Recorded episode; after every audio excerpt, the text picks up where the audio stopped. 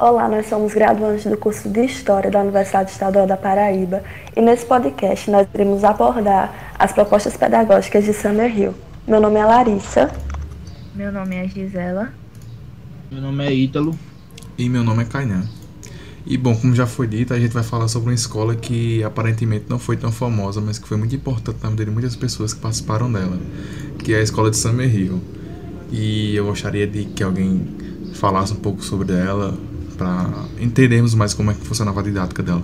É, Summerhill foi fundada em 1921 por um escocês chamado Alexander é, Neil. É, ele acreditava que a felicidade dos alunos é, tinha o princípio de, é, da autonomia e da democracia.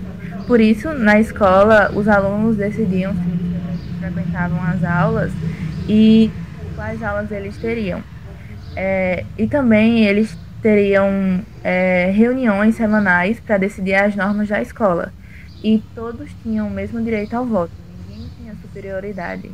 É, os professores tinham o mesmo valor que os, que os alunos, que os funcionários e que o diretor. Vale ressaltar que Summerhill era um colégio interno, então as políticas iam além das aulas, se as crianças queriam ou não assistir às aulas, e é uma questão de convivência. Trabalhava-se toda a convivência, a consciência da, da criança e do adolescente. A opressão não era a mesma de um colégio tradicional, por exemplo. No caso, seria uma, uma escola que furava a tão dita pedagogia tradicional, né? Tipo, é, o aluno está ali sistematizado, mecanizado por uma aula que, tipo, às vezes ele nem queria assistir. É basicamente isso. Tipo, ele escolheria se iria assistir ou não a aula. Em palavras mais resumidas, a escola de Summerhill se destacava pela sua teoria de convivência e de ensino humanista. É, então, é, a, escola, a escola de Summerhill se baseava é, no viver do aluno, primeiramente, para depois é, pensar no ensino. Assim, o aluno teria como preparar é, o seu pessoal para depois é, escolher o que pensaria para o futuro. Ela também tipo, tinha base no interesse da criança para o que ela quer estudar. Tanto é que o fundador fala que o sucesso do resultado da aprendizagem vem do interesse da criança. E se uma criança é forçada, ela, ela vai perder o interesse, vai levar aquilo como se fosse um castigo. É, tanto que é uma frase que ele fala é que ele podia muito bem decorar um livro caso fosse obrigado.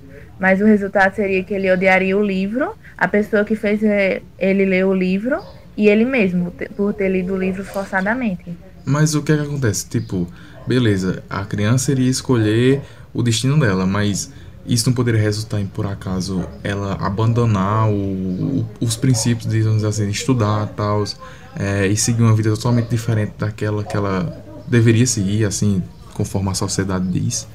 Tipo, isso não causaria um mal então, para a criança em vez de causar um bem? O que a gente percebe dessa proposta de Summerhill é que trabalha com a consciência dos alunos. Então, na mesma medida que eles têm liberdade, eles têm responsabilidade. Eles podem não assistir às aulas, mas eles têm uma grade curricular a ser cumprida. Beleza, então eles teriam uma grade curricular, mas por acaso, vamos dizer que um aluno ele não se importasse com a grade curricular dele e ele quisesse simplesmente desistir de estudar, já que ele tem essa opção. Então, ele, vamos dizer que praticamente iria formar um indivíduo burro, que não iria saber ler, ou ainda teria uma, uma, uma luz no fim do túnel. É, então, é, um pensamento do Neil é que as escolas tradicionais criam é, professores sem imaginação médicos medíocres e advogados incompetentes. Tudo porque as crianças muitas vezes acabam aprendendo o que não querem. E que Summerhill ia acabar criando, sei lá, bons mecânicos ou excelentes pedreiros, porque tipo, era o que as crianças queriam. E para ele, o básico da educação deveria ser ler, escrever e saber fazer arte, saber desenhar. No caso, para ele, o que importava mais era, por exemplo, formar bons mecânicos, como por exemplo, do que formar médicos ruins. Basicamente isso, né? É. E... Eu acho que. Pode falar. Eu acho que o princípio dele ia muito além do, da profissão. Ele visava a felicidade de quem estava naquele lugar. É, bem, É, a educação, se você for pegar a educação nos moldes de hoje, ela tem falhado muito com essa questão de você preparar os jovens, preparar a criança para o futuro. Isso, essa, esse modelo repressor de, de educação é, faz com que surjam mais casos de depressão, ansiedade, e isso acaba atrapalhando os jovens no futuro. É, e a escola de Summer Hill, ela, ela chega para mudar totalmente isso é, como alternativa para o desenvolvimento dessas crianças e que elas possam se preparar lá na frente para realmente o que gostam de fazer.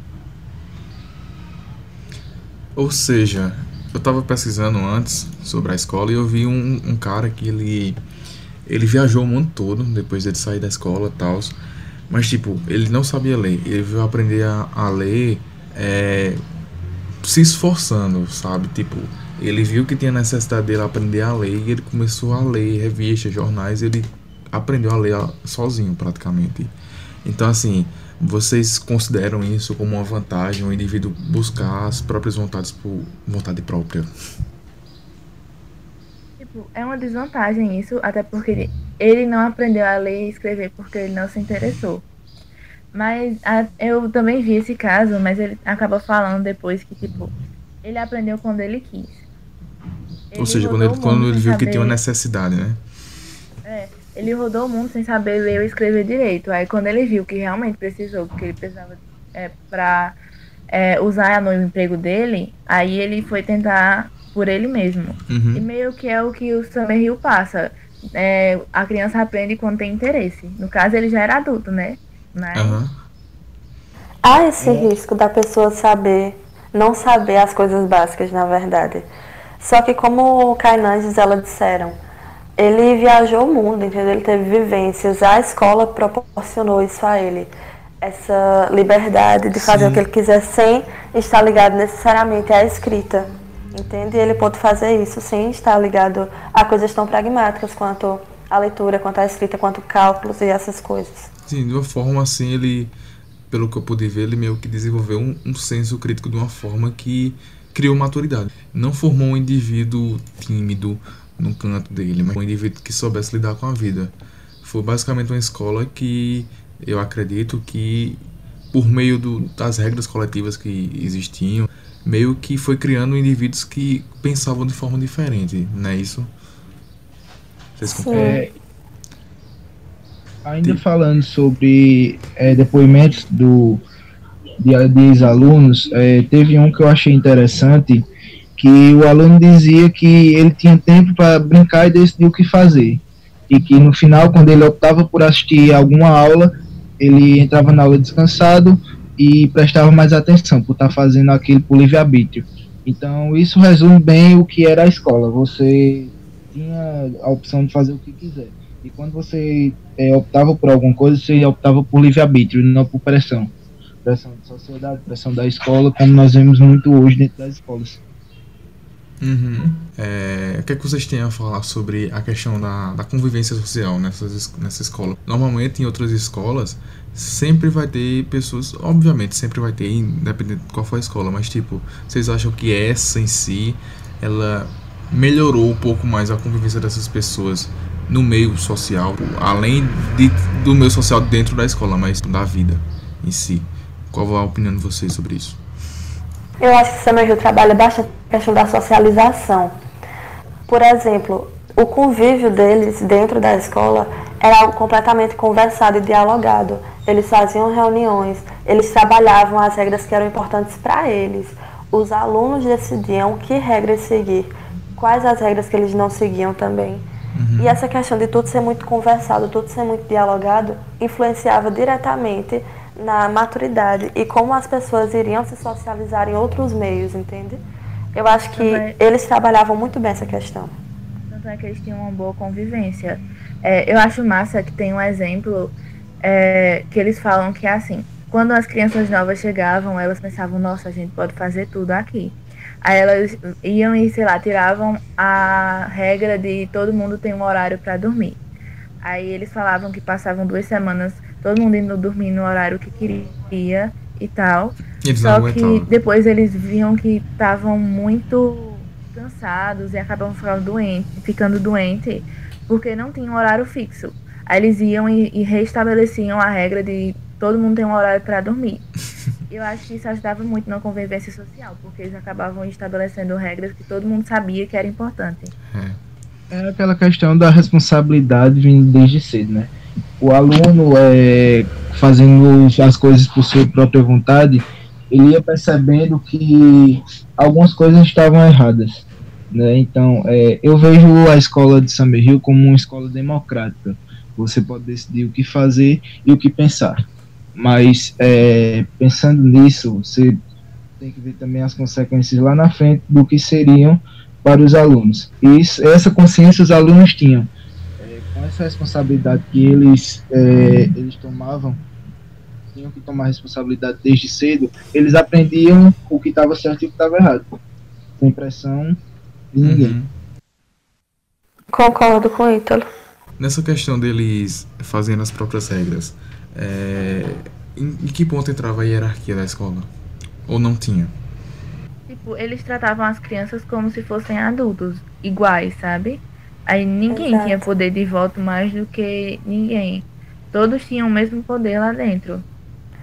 Por exemplo, em uma reunião, Neil, que era o diretor do colégio, ele votou em uma questão e o voto dele não foi o. Não existe hierarquia, no caso. Não. É, não existe hierarquia dentro da escola. Né? Todos se veem como iguais e com o mesmo poder de decisão. Uhum. Isso já facilita ainda mais a questão da socialização porque muitas vezes a gente sofre até mesmo uma opressão interna em chegar e conversar com uma pessoa mais velha, com um adulto. E eles não tinham isso lá, porque eles tinham essa questão do diálogo, da convivência e da igualdade desde muito cedo, entendeu? Então eles sabem conversar, eles estão em um ambiente muito familiar entre pessoas de diversas idades. Exatamente. É, durante todo o ensino infantil superior, nós estudantes, por exemplo, do Brasil, nós somos é, levados a acreditar em uma hierarquia dentro das escolas e universidades. Professor tem mais, é, professor está acima do aluno, diretor, gestor está acima dos professores. É, isso faz com que gere uma pressão para os alunos e que os alunos também sintam medo é, de, de criticar alguma coisa, de de expor seu, seu, seu pensamento com medo de algum tipo de repressão ou algum tipo de ou alguma consequência lá na frente. Marcação. Né? Uhum. Nós vemos muito isso. Entendi. Isso acontece muito nas universidades, muito. Eu acho bom também falar que nem, nem sempre ela tudo só liberdade lá em Summerhill. Até porque os próprios alunos faziam as regras. Mas tem um caso que o, o, o diretor fala que é assim, chegaram dois alunos, eles e eles estavam apaixonados. Era uma menina e um menino. Eles pediram para dividirem um quarto. Só, é, só que o Neil falou: "Não, eu não deixo". E o menino ficou revoltado, falou: "Não, essa escola é uma escola livre, porque eu não posso". Aí o Neil falou: "É a escola livre, mas a sociedade não é. Se eu colocar vocês dois em um quarto e a menina ficar grávida, e o governo descobre, eles vão fechar a escola e também sua mãe ia acabar, a sua mãe e a mãe dela ia acabar é, me processando alguma coisa assim. Porque a sociedade não é livre, essa escola pode ser, mas a sociedade não. Uhum. Exatamente. Dá pra ver que a escola basicamente ela é livre, mas tipo, ela demonstra que, que apesar dela ser livre, para conviver bem no meio social, ainda, ainda é necessário que, que tenha regras, né? Por isso que eles fazem as próprias regras, porque eles veem que, é, por exemplo, no caso que tu, não sei se foi a Larissa que falou, sobre eles dormirem. Tipo, tava gente indo dormir tarde e tal, e não tava deixando as outras pessoas dormirem, certo? De todo jeito eles precisam ter regras, ou seja, a escola não é 100% livre, mas é 100% livre na questão de, de, da democracia, de votar, de querer uma, uma coisa e ver se todo mundo concorda com aquilo e se chegar no senso comum, coisa que não existe mesmo em sociedades ditas democráticas, não é isso? Eles trabalhavam com a liberdade, mas ainda assim é uma liberdade criada dentro de um Estado. O Estado ele tem regras, o Estado tem poder. Então, da mesma forma que crianças não poderiam beber, é, adolescentes não poderiam dormir em quartos juntos. Adolescentes que estavam apaixonados estavam se relacionando. Por, tinha a grade curricular também, entende? E eles tinham que seguir essas regras, esses conceitos básicos para serem uma instituição e para trabalharem seus próprios princípios dentro dela, dentro do Estado. Uhum. E isso acabava ajudando no amadurecimento da, da, dos estudantes. Porque também tem relatos de que quando eles iam para a universidade, eles viam o comportamento dos outros alunos e comparavam com as crianças de 12 e 13 anos de Summerhill. Porque é, para eles, quando eles saíam da, de Summerhill, é, os alunos das universidades e tal, que não, nunca tinham estudado em Summerhill, eles se comportavam como se a rebeldia fosse fazer eles serem populares, legais e tipo os famosinhos da faculdade. Uhum. Só que quando os alunos de Summerhill enfrentavam aquilo é, em Summerhill, aquilo não era bom. A rebeldia não era enxergada como um jeito legal em Summerhill. Então isso fazia com que os, os, os alunos se amadurecessem melhor, tipo, não criavam ideias infantis na cabeça, até porque eles eram tratados como iguais como um adulto. Sei. Um Exatamente. Entendi. Foi ótimo, foi ótimo. E vocês, Eles tinham responsabilidades. é, vocês tinham tem algo para falar sobre a pedagogia tradicional? A relação que ela tem com Summerhill? Eu acho, eu vou, eu vou primeiro dar minha opinião aqui. Eu acho que a pedagogia tradicional é muito pragmática. Por que pra, pragmática? Porque ela visa muito valores, ela visa muito um futuro advogado, um futuro médico. Uhum. Ela visa profissões, entendeu? Ela não visa a felicidade em si do aluno. O que difere completamente de Summerhill, que antes de qualquer profissão visava o pessoal, visava o interior do aluno, as vivências que esse aluno teria, enfim, o que ele conquistaria para si, não para uma carreira, entendeu? Uhum. Eu acho que é basicamente isso. Há diferenças em relação a isso. É, Nós somos, nós somos é, preparados na escola desde crianças, desde pequenos, para sermos futuros médicos, futuros advogados, futuros engenheiros. É, e quando na verdade existem outras profissões, mas exatamente essas são as profissões que são valorizadas. É, elas são para o mercado capitalista, né? Tipo, o, o modo tradicional prepara a criança para o mercado capitalista, enquanto Summerhill prepara para a felicidade. Uhum, é, realmente. Exatamente. E uma das primeiras coisas que ensinam a gente no colégio é a ordem. Sente direito na sua cadeira, ouça seu professor, obedeça o professor, obedeça o diretor, não xingue, enfim, essas coisas, entendeu? Coisas que em Summerhill também são válidas, tipo a ordem. Mas é uma ordem com um alto nível de liberdade. Que dá à pessoa um nível de consciência maior. É Entendeu? uma ordem que a todo pessoa não mundo vai estar pode. obedecendo. É uma ordem que Pode falar, basicamente amigo. todo mundo pode escolher, né? O que quer de. Exatamente, de não ordem. funciona como opressão. Aham. Exatamente. Diferente, do, diferente dos modos de hoje, é a escola de Summerhill, você tinha liberdade de escolher o que queria, mas também, mas também sabendo, consciente da consequência é, do que ia se levar aquele ato. Então, então os alunos é, os alunos acabavam obtendo uma maturidade maior sobre seus atos. Uhum. Exatamente. E o que a gente percebe no colégio? É, a gente faz algo de errado no colégio, a primeira coisa que fazem é o quê? Vou chamar seus pais aqui, vou dar um comunicado para você levar para seus pais. E a gente não tem isso em Summerhill, não, porque se você faz algo de errado, você é julgado sua. reunião e você assume sua própria responsabilidade. Você acata com as consequências do que fez. E Uhum. na vida real, vamos falar, na vida real não, vamos falar num colégio tradicional. Isso não acontece. Quem acata com sua responsabilidade é o seu Responsável. pai, é o seu parente, exatamente. Uhum. Vocês acham que, é, tomando de base a educação tradicional de hoje, é, essa questão de respeito de hierarquias, de tudo que você faz ser sujeito a punições, vocês acham que esses alunos que vivem nessa, nesse sistema, é, eles desenvolvem é, algum tipo de, de rebeldia por esse sistema? Na minha opinião, com certeza. Assim, a gente percebe uma liberdade maior na universidade do que no colégio, isso no modelo tradicional. Falando de um caso pessoal, por exemplo, no colégio você pede para ir ao banheiro. Na universidade você não tem essa necessidade.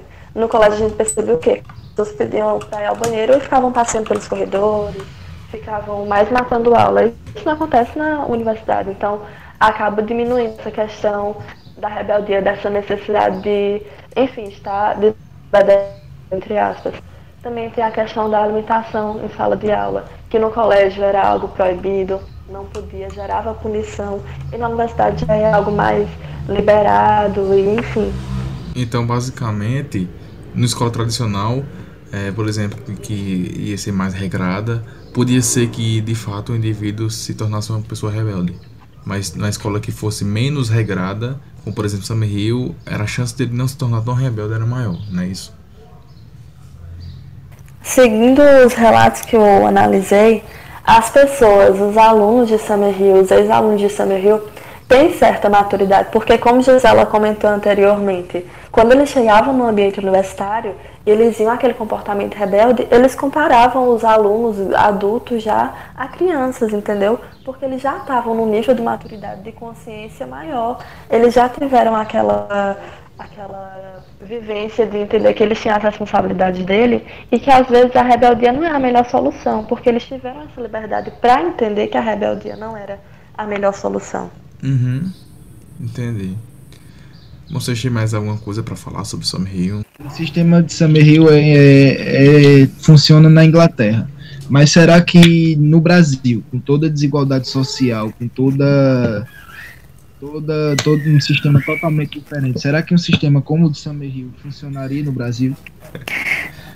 Eu acho que levar em consideração estruturas de outros países para colocar no Brasil nem sempre é válido, porque, por exemplo, vamos comparar tem gente que compara nitidamente Estados Unidos com o Brasil, não dá para fazer essa comparação, porque são sistemas, são históricos, são contextos completamente diferentes. Uhum. Culturas. Então acho que no Brasil, é, são culturas diferentes.